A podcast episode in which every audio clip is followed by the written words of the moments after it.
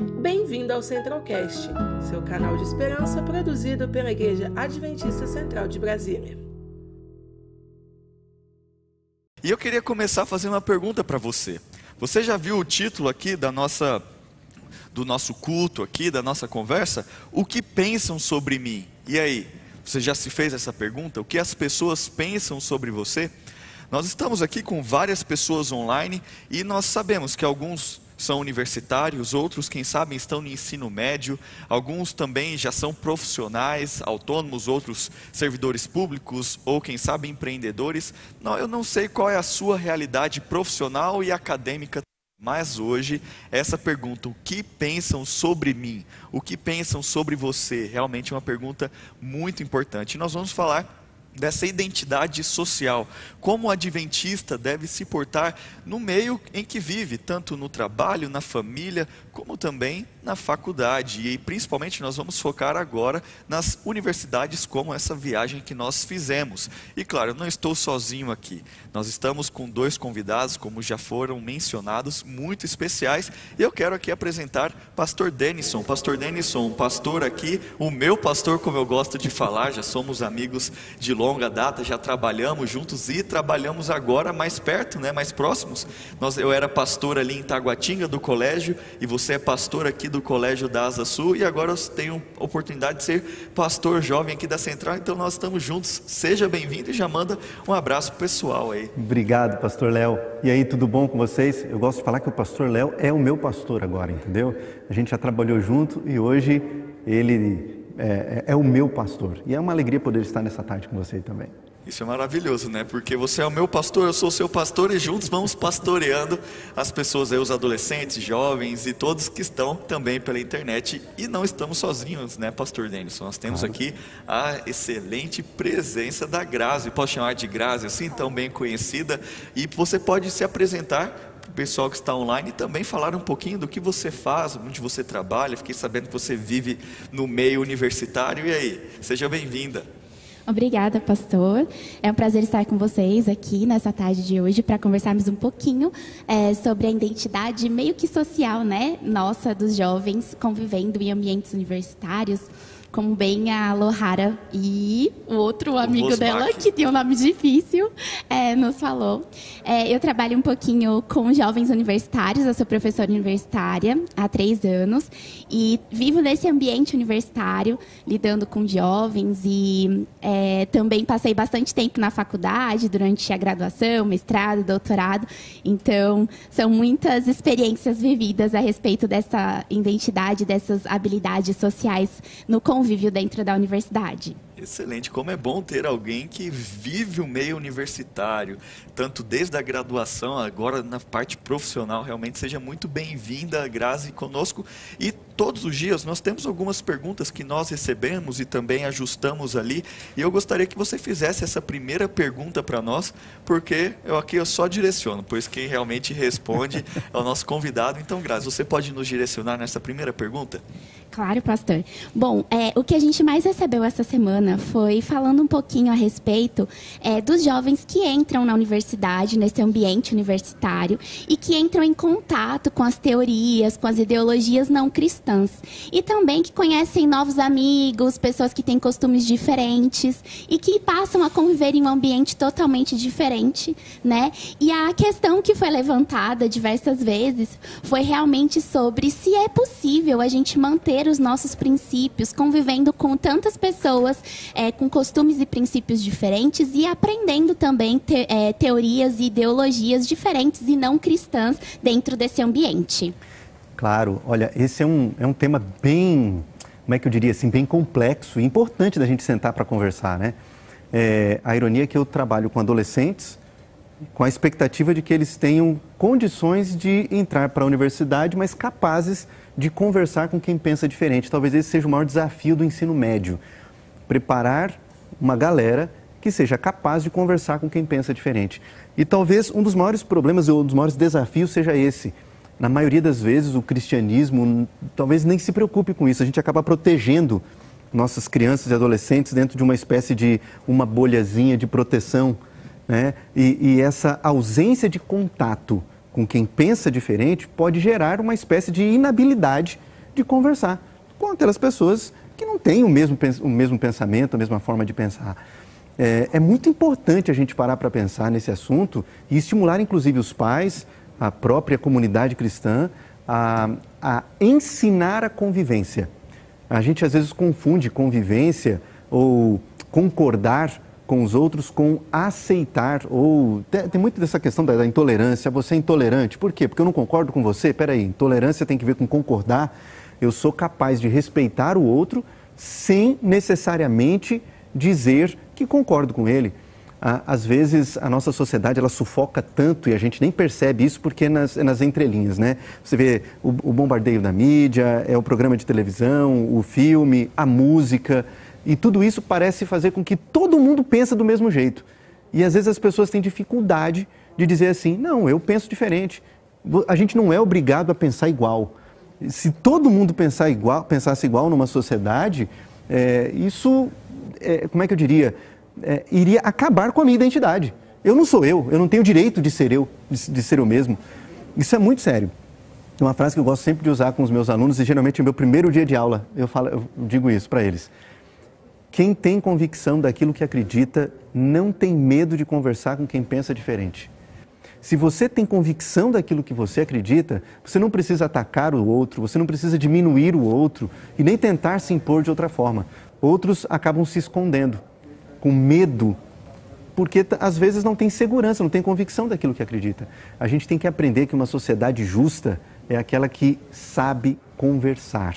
E talvez seja um dos maiores desafios hoje numa universidade. Né? Isso para todos os lados, independente se você é cristão ou não cristão. Se você parar para pensar hoje, talvez o maior desafio da sociedade é saber dialogar, saber conversar com quem pensa diferente de você. Isso mesmo, muito obrigado, pastor Denison, por essa excelente resposta. E realmente essa é a beleza do relacionamento, né? Você dar o seu posicionamento, a sua ideia, eu dar a minha também. Isso é muito importante porque Deus nos criou diferentes, né? Deus nos criou cada um com a sua digital, cada um com a sua identidade, com as suas características. E, e o Espírito Santo nos deu dons também. E por isso nós juntos vamos crescendo. Mas nós vemos hoje a é, o mundo tão polarizado, né, onde a gente não consegue mais conversar, a gente só consegue realmente colocar ali a nossa opinião e pronto, acabou. Eu nem, às vezes eu pergunto para você para ver se a sua opinião é parecida com a minha. Se for parecida, ok, você é seu amigo. Se não for parecida, não, a gente é inimigo. Mas não é dessa maneira, né? E Grazi, você quer comentar algo sobre o que o pastor Denison falou sobre este assunto? É, eu concordo com o pastor. Realmente, é, quando a gente tem convicção daquilo que a gente acredita, seja é, uma convicção religiosa, uma crença religiosa, ou a respeito de qualquer outro tema, a gente naturalmente se posiciona. A gente consegue se posicionar a respeito daquele assunto. É, mas hoje em dia nós temos uma certa dificuldade, né? É o que o pastor é, falou agora, exatamente sobre é, nos posicionarmos em tempos em que todo mundo tem razão. Então é muito difícil hoje esse diálogo, né? É, hoje, dentro da sala de aula mesmo, nós temos o Google, que é o melhor amigo dos alunos. E eles discutem com a gente, né? Não, professora, o melhor é esse daqui, ó, porque o Google tá falando, o que você está falando está errado, né? E a gente trabalha muito com as referências, né? Mas qual é a sua referência? É o Google. A minha referência é essa. Então, pra gente que é cristão, a gente tem como referência a Bíblia. E é difícil, às vezes, a gente se posicionar. A minha referência é a Bíblia. É, o que eu sigo, o que eu acredito é isso. E, e sem ser criticado, sem ser apedrejado, literalmente né? Uhum. É, principalmente dentro das redes sociais. E eu sinto muito pela, pela nossa geração de agora, que realmente é, é muito mais exposta dentro desse ambiente, né? Um ambiente, um ambiente totalmente agressivo. É, eu falo assim, muitos professores querem impor né, suas teorias, suas ideologias e no Brasil a gente vê muito essa questão hoje de ideologias polarizadas e dentro da universidade isso atinge muitos jovens, né? E de forma muito forte, muito intensa. E é difícil se posicionar. Então assim, eu até volto pastor, pastor, ajuda a gente. Como é que a gente faz para conseguir se posicionar sem agredir o outro e demonstrar a nossa fé muitas vezes? Porque às vezes a gente fica com medo, às vezes, sabe uhum. aquela história de às vezes é melhor você ter paz do que ter razão? Então então, às vezes, a gente nem quer entrar em algum debate, a gente, a gente nem quer se posicionar justamente por esse medo, né? É, de como as pessoas reagem hoje em dia. Então, Grazi, mas é justamente isso, gente. Às vezes a gente não para para pensar que a habilidade de, de, de, conversar, de dialogar, talvez seja uma das mais importantes que precisam ser ensinadas hoje desde criança. É, a ironia é aquilo que é que parece ser exatamente o maior problema é a nossa maior arma. Qual é? A, a liberdade. Eu não sou obrigado a pensar igual todo mundo. Justamente esse pluralismo de verdades me dá a liberdade de apresentar a minha verdade. A minha verdade. Ah, às vezes o, é, o, nosso desespero, a nossa vontade de dizer que eu estou certo e o outro errado é que acaba impedindo a gente de ter diálogo inteligente. O diálogo inteligente muitas vezes começa da seguinte maneira: ouvindo. Escute com atenção. Ah, então é assim que você acredita? Eu penso um pouquinho diferente e fique quieto. Eu penso um pouquinho diferente e fique quieto. Você não tem que debater nem provar nada. Nós não estamos no. É, é esse clima de eu tenho que provar que eu estou certo e você é errado que contamina a sociedade e impede a sociedade de ser inteligente na hora de conversar. É isso que é, que é irônico em todos os aspectos, na economia, na política, não importa o caminho que você for sentar para conversar, esse clima de eu estou certo e você errado impede diálogos inteligentes. Então, a primeira coisa é, é ter, dar garantia à pessoa de que você a compreendeu. Ah, é assim que você acredita? Legal, eu penso um pouquinho diferente. E se cale, automaticamente a pessoa vai querer saber o quê? O que você pensa. Você me permite dizer o que eu acredito? Esse, essa habilidade de ouvir, assimilar o que o outro acredita, sem perder a compostura e entrar no clima de que eu estou certo e você errado, talvez seja a habilidade mais importante que nos mantém vivos no ambiente universitário. Porque a gente não é obrigado nem a concordar e nem a discordar. Eu sou apenas obrigado a testemunhar.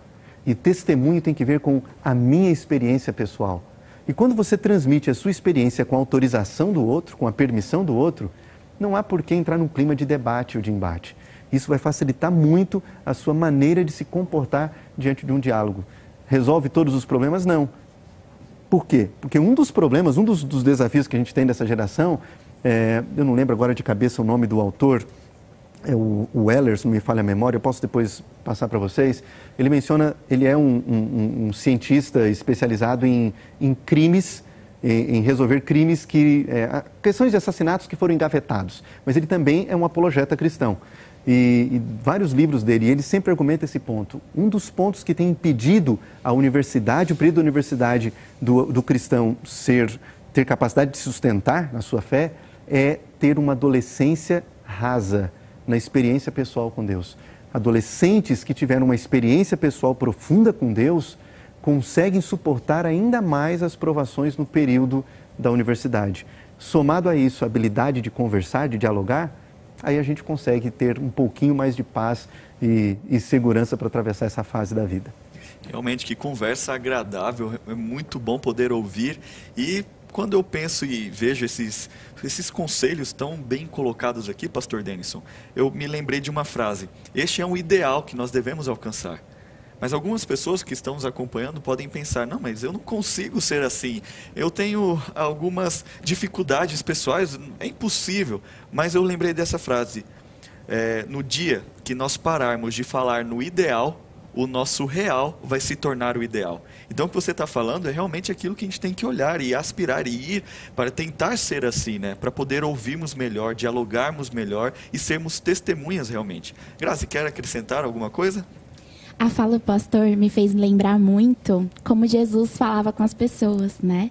Então, Jesus às vezes chamava a atenção das pessoas, tipo, dando uma bronca mesmo ali, tipo, mostrando que eles estavam errados, mas por meio de palavra, parábolas, por meio de de uma voz doce, suave. Então, eu acredito que o jeito de nós falarmos com as pessoas e o nosso próprio testemunho é que vai fazer a diferença mesmo na hora de mostrarmos quem nós somos, em que acreditamos e quais são nossos, as nossas ideologias e as nossas crenças. Isso mesmo, muito obrigado. E nós estamos encerrando este primeiro bloco aqui. Como passa rápido nessa né, conversa e eu posso ver vários comentários interessantes aqui. E aí, você está gostando da nossa conversa? Nós estamos aqui avançando nossa identidade social. Mas eu quero finalizar este primeiro bloco falando aqui sobre algo que o pastor Denison e a Grazi falaram aqui. Deus nos chamou não para termos razão. Não, e vocês vão ter razão em Jerusalém, na Judéia, em Samaria, em vários outros lugares da terra. Vocês vão lá e vão ter a razão. Foi isso que Jesus falou para nós? Não. Ele falou assim: vocês vão ser minhas testemunhas. E Jesus nos chamou, chamou você, realmente, você que está nos assistindo, para você ser testemunha dele. E você ser testemunha hoje, o texto, quando nós lemos, né, é Jerusalém, mas nós estamos tão distantes de Jerusalém. Não, é na Judéia, mas eu nem conheço Judéia, só ouvi falar. Não, em Samaria e outros lugares, confins da terra. E olha, realmente, eu particularmente não conheço Jerusalém, não conheço Samaria, não conheço Judéia. Mas eu sei que a minha Jerusalém, que a minha Judéia, que a minha Samaria é onde eu habito, é onde eu moro, onde eu trabalho, é o meu campo de influência. Então eu pergunto para você, onde é o seu campo de influência? Quem são as pessoas que você consegue impactar que eu não impacto? Ou seja, Jesus pediu para você ser uma testemunha. E ele também diz em outro verso o seguinte: você é testemunha, ok, mas você precisa se santificar na verdade. Mas o verso não termina aí. Porque se ele só falasse você precisa santificar na verdade, ele não fala você tem que ter a razão na verdade. Não, você precisa santificar na verdade. É um trabalho ativo. E ele não termina o verso, porque senão eu poderia falar, ah, eu vou me santificar na minha verdade e você pode se santificar na sua verdade. Só que ele complementa o verso. Fala, santifica-os na verdade. A tua palavra é a verdade. E nós temos essa palavra em nossas mãos. A palavra de Deus aqui, este livro maravilhoso. Por isso, nós devemos nos santificar aqui, nesta verdade. Não é um relativismo, não é o que você ou eu acredito, é o que Deus revelou é a autoridade que Ele nos deu, pois Ele é o autor da nossa vida e é o nosso mantenedor. Por isso, este é um recadinho que eu tenho para dar para você, finalizando este primeiro primeiro bloco. Eu também gostaria de colocar aqui um comentário do Ricardo Oliveira. Ele coloca: identidade é ter a referência de Jesus com o que ele realizou durante a sua entre aspas, formação ministerial, desenvolvendo as habilidades do qual Deus o chamou para exercer aqui na terra. Perfeito, Ricardo. Realmente essa referência de Jesus é o que nós podemos olhar na Bíblia e ele se torna o nosso ideal. Por isso que nós olhamos para ele, pois o dia que nós pararmos de falar do nosso ideal, que é Cristo Jesus, o real, que é o nosso pecado, nossa natureza pecaminosa, vai se tornar o ideal. Por isso que nós sempre olhamos para Cristo Jesus. Também a Sara Queiroz, uma jovem nossa igreja, fala muito bom. Não somos obrigados a concordar nem discordar, mas de testemunhar. Esse programa tá show. Obrigado, Sara, por este bom comentário e realmente é muito bom saber que estamos no caminho certo. Nós vamos agora, já falamos um pouquinho sobre a questão da fé, da nossa identidade social, da nossa fé, da nossa cosmovisão, o que devemos fazer também no nosso campo de trabalho, campo de atuação, também na parte acadêmica, na universidade. E agora nós vamos partir para uma questão mais prática, né? Então, Grazi, você viu que o pessoal ali colocou seu nome, né? E a maioria acertou. Isso é um recorde, né? Com certeza. Nossa, estou super feliz. Que bom. E também o seu, se perguntar seu nome, né? Se é Denison, Denilson, outro, também poderia, né? Alguém poderia errar. Mas vamos agora, passando dessa parte do quiz. Você tem uma pergunta, né? Que você recebeu, a segunda pergunta. Você pode fazer para nós? Sim, claro. Então, muitas vezes o jovem adventista, ele é visto como diferentão eu digo nem só o jovem dentro do ambiente universitário, mas acho que todos nós em algum momento somos vistos como os diferentões, né? E fica um pouco difícil pra gente, né? A gente não bebe, a gente não fuma, a gente não usa drogas, a gente não vai em festas. Então a gente é visto como esse diferentão, né? E pela visão espiritual, a gente almeja como recompensa o céu e em fazer o que é correto, aquilo que é da vontade de Deus. Mas dentro do ambiente, né, que o jovem convive aqui na Terra ainda, qual a vantagem de ser o diferentão? Você sabe o que é interessante, gente? É que é justamente a maior vantagem. A vantagem da época que a gente está vivendo. Por quê? Ser diferente está na moda. Está na moda. O problema não é ser diferente. Quantas pessoas não têm prazer de viver de modo diferente do que todo mundo está vivendo? O prazer de ter a minha roupa é diferente, meu cabelo é diferente, meu jeito de ser é diferente. Será que o problema é ser diferente ou como a gente é diferente? Vou dar um exemplo. Talvez um dos maiores problemas, os maiores desafios que a gente tem hoje seja a questão do julgamento. Porque do mesmo jeito que a gente julga as pessoas, as pessoas nos julgam. Como a gente vive essa sociedade que compara muito um com o outro e às vezes alguns com medo, o medo de serem exatamente quem eles são, é, acabam se escondendo atrás do julgamento do outro. É, isso acaba acontecendo a gente, sem a gente nem perceber. É, e, e é por isso que muitas vezes o cristianismo recebe críticas. Por quê? Porque dizem que o cristão julga o tempo todo, é, condena as pessoas, e alguns têm essa atitude como, como uma questão de defesa. Tá? Outros é, vêm com a ideia de aceita todo mundo, aceita do jeito que é, por quê? Também como uma espécie de defesa, porque não conseguem ter clareza da identidade pessoal. Volto a dizer, se você tem convicção de quem é você, você não tem medo de ser diferente. Lembre-se, por quê? Isso acontece, por exemplo, com a Bíblia as pessoas recebem, a gente recebe críticas, né? Você acredita na Bíblia, o livro isso, livro aquilo outro, e muitas críticas a respeito do texto bíblico.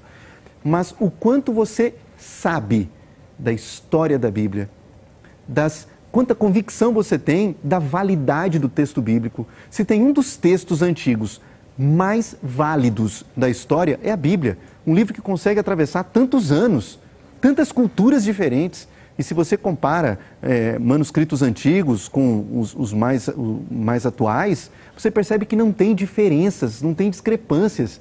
E às vezes a gente se esconde com medo de críticas que as pessoas fazem ao texto bíblico. Às vezes por não, a gente acaba se escondendo por não termos convicção da validade do texto bíblico. Às vezes temos dificuldade de explicar sobre questões de linguagem da Bíblia. Poxa, a Bíblia é, nada mais é do que Deus falando com o sotaque do ser humano que é do jeito que o ser humano vai entender.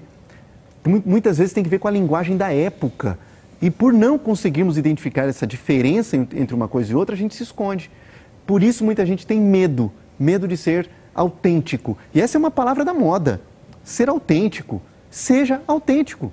Autêntico como Cristo. Ame como Jesus. Ame como Ele. Faça o bem como Ele é, se tem uma das coisas que está na moda hoje, às vezes o cristão tem, tem vergonha, cuidar do corpo está na moda. Alimentação saudável, vegana, está na moda. Hã? Por que, que você precisa se esconder por trás do cristianismo para dizer que você cuida do seu corpo? Você pode começar dizendo: Eu cuido do meu corpo por uma questão de inteligência, quero viver mais. Quero viver mais. E aí, o porquê tem que ver com a sua experiência pessoal com Deus. E num momento de intimidade com seus amigos, numa conversa mais, mais aberta, menos com menos julgamento, você pode dizer claramente o porquê que você cuida do seu corpo, por que você não bebe, por que você não fuma, por uma questão de inteligência. Com tanta coisa que a ciência está dizendo para a gente do, do, dos benefícios de uma alimentação saudável, você não precisa se esconder atrás de, de máscaras ou do próprio julgamento do cristianismo. Seja você mesmo de modo autêntico como Jesus. Isso mesmo, e importante que você citou algo muito interessante, né? Que sermos autênticos, sermos diferentes, mas ser diferente por aquilo que Jesus quer que eu seja, conforme Ele quer que eu seja, conforme nós vemos na Bíblia. Então isso é, é impressionante, não é porque eu vou viver da maneira que eu quero, eu vou viver da maneira que Ele quer a maneira que ele revelou isso, mesmo se for diferente ou igual, se for autêntico, e nós estamos vendo que nossa sociedade é totalmente diferente temos que ser autênticos, mas não por aquilo que eu acredito que deve ser, mas por aquilo que Jesus revelou. Isso é extremamente importante. E Grazi, quer comentar algo, acrescentar algo sobre isso? É, ouvindo o pastor Denison, eu lembrei muito quando eu estava na graduação e eu trabalhava como estagiária no Departamento de Medicina da Universidade Federal de São Carlos. E o meu chefe, ele gostava muito de mim. Ele sempre falava assim, Grazi, por que você é assim? É o seu estilo de vida? Porque você não bebe? Porque você não fuma? Porque você não fica indo para as festas? Você é mais esperta? Você sempre acorda disposta? Sempre me ajuda bastante? E eu vejo que é diferente dos outros jovens, né, que, que estão aqui na universidade. E ele sempre falava, é porque você é adventista? Dentista. Isso sempre ficou na minha cabeça e realmente as pessoas notam. E é uma vantagem, porque realmente quando a gente não bebe, a gente não fuma, a gente tem mais saúde, a nossa mente ela fica muito melhor para que a gente possa ter atenção, compreender. O nosso cognitivo, ele é diferenciado. As músicas que a gente escuta da igreja são músicas que nos enlevam e que trabalham na nossa mente, fazem com que a gente tenha um maior desenvolvimento intelectual. Isso é realmente, de fato, uma realidade, né? E a gente pode é, ver isso como vantagens, né? De realmente é, ser o diferentão, de ter essas vantagens também é, em fazer aquilo que é correto.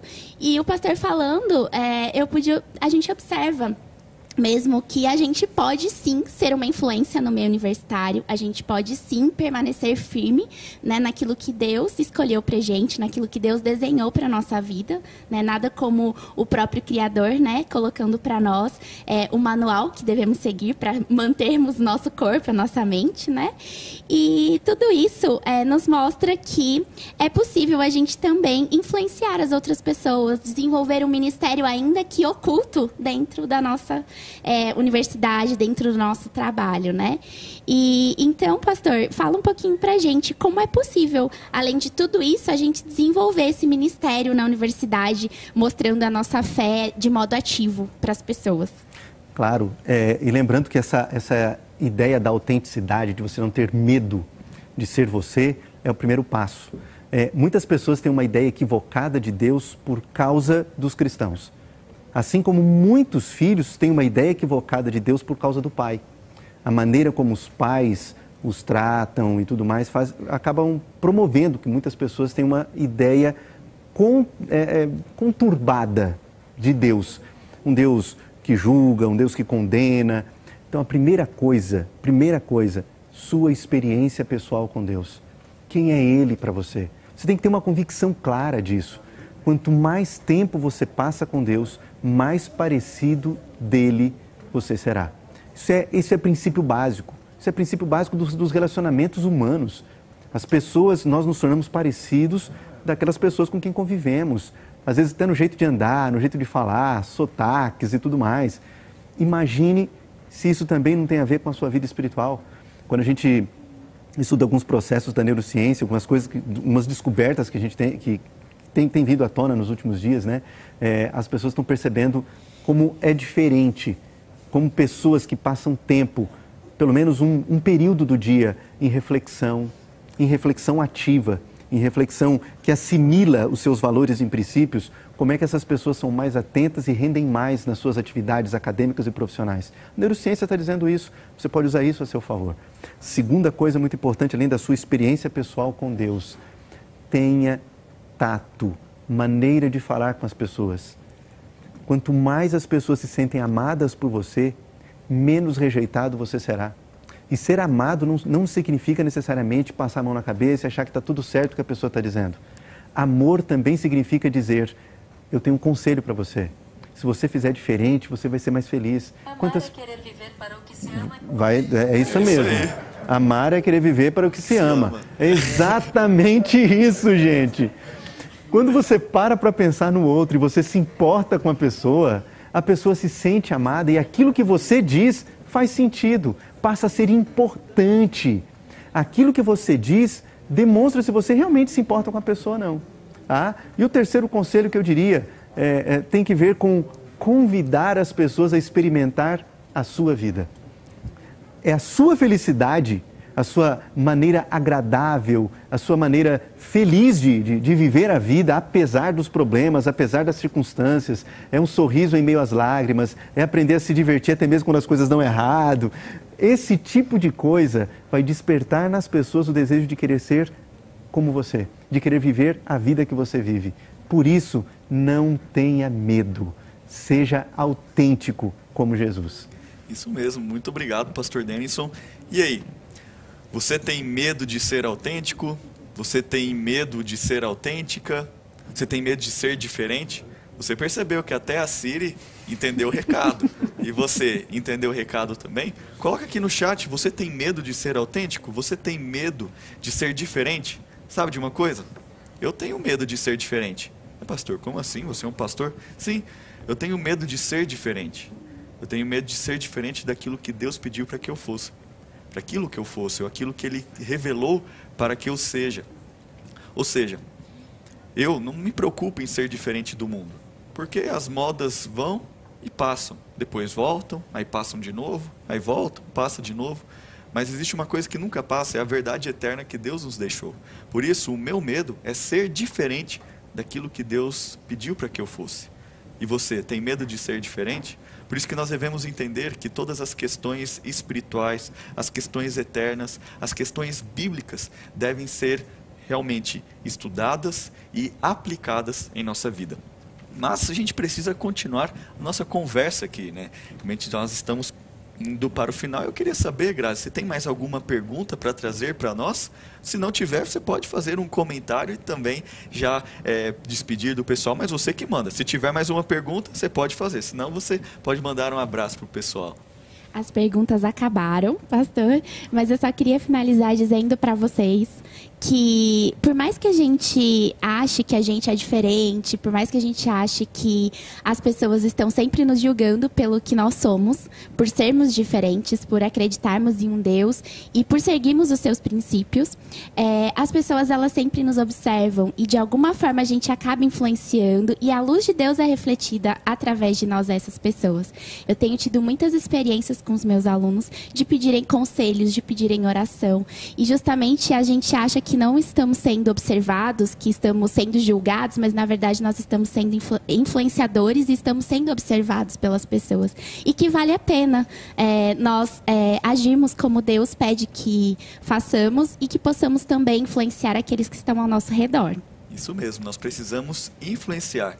E também este relacionamento que temos, nós somos influenciados positivamente aqui, como fomos com os comentários de vocês, e também nós devemos influenciar o nosso campo de atuação, a nossa área de influência. E pastor Denison, você pode dar um último recado para o pessoal e também finalizar com uma oração?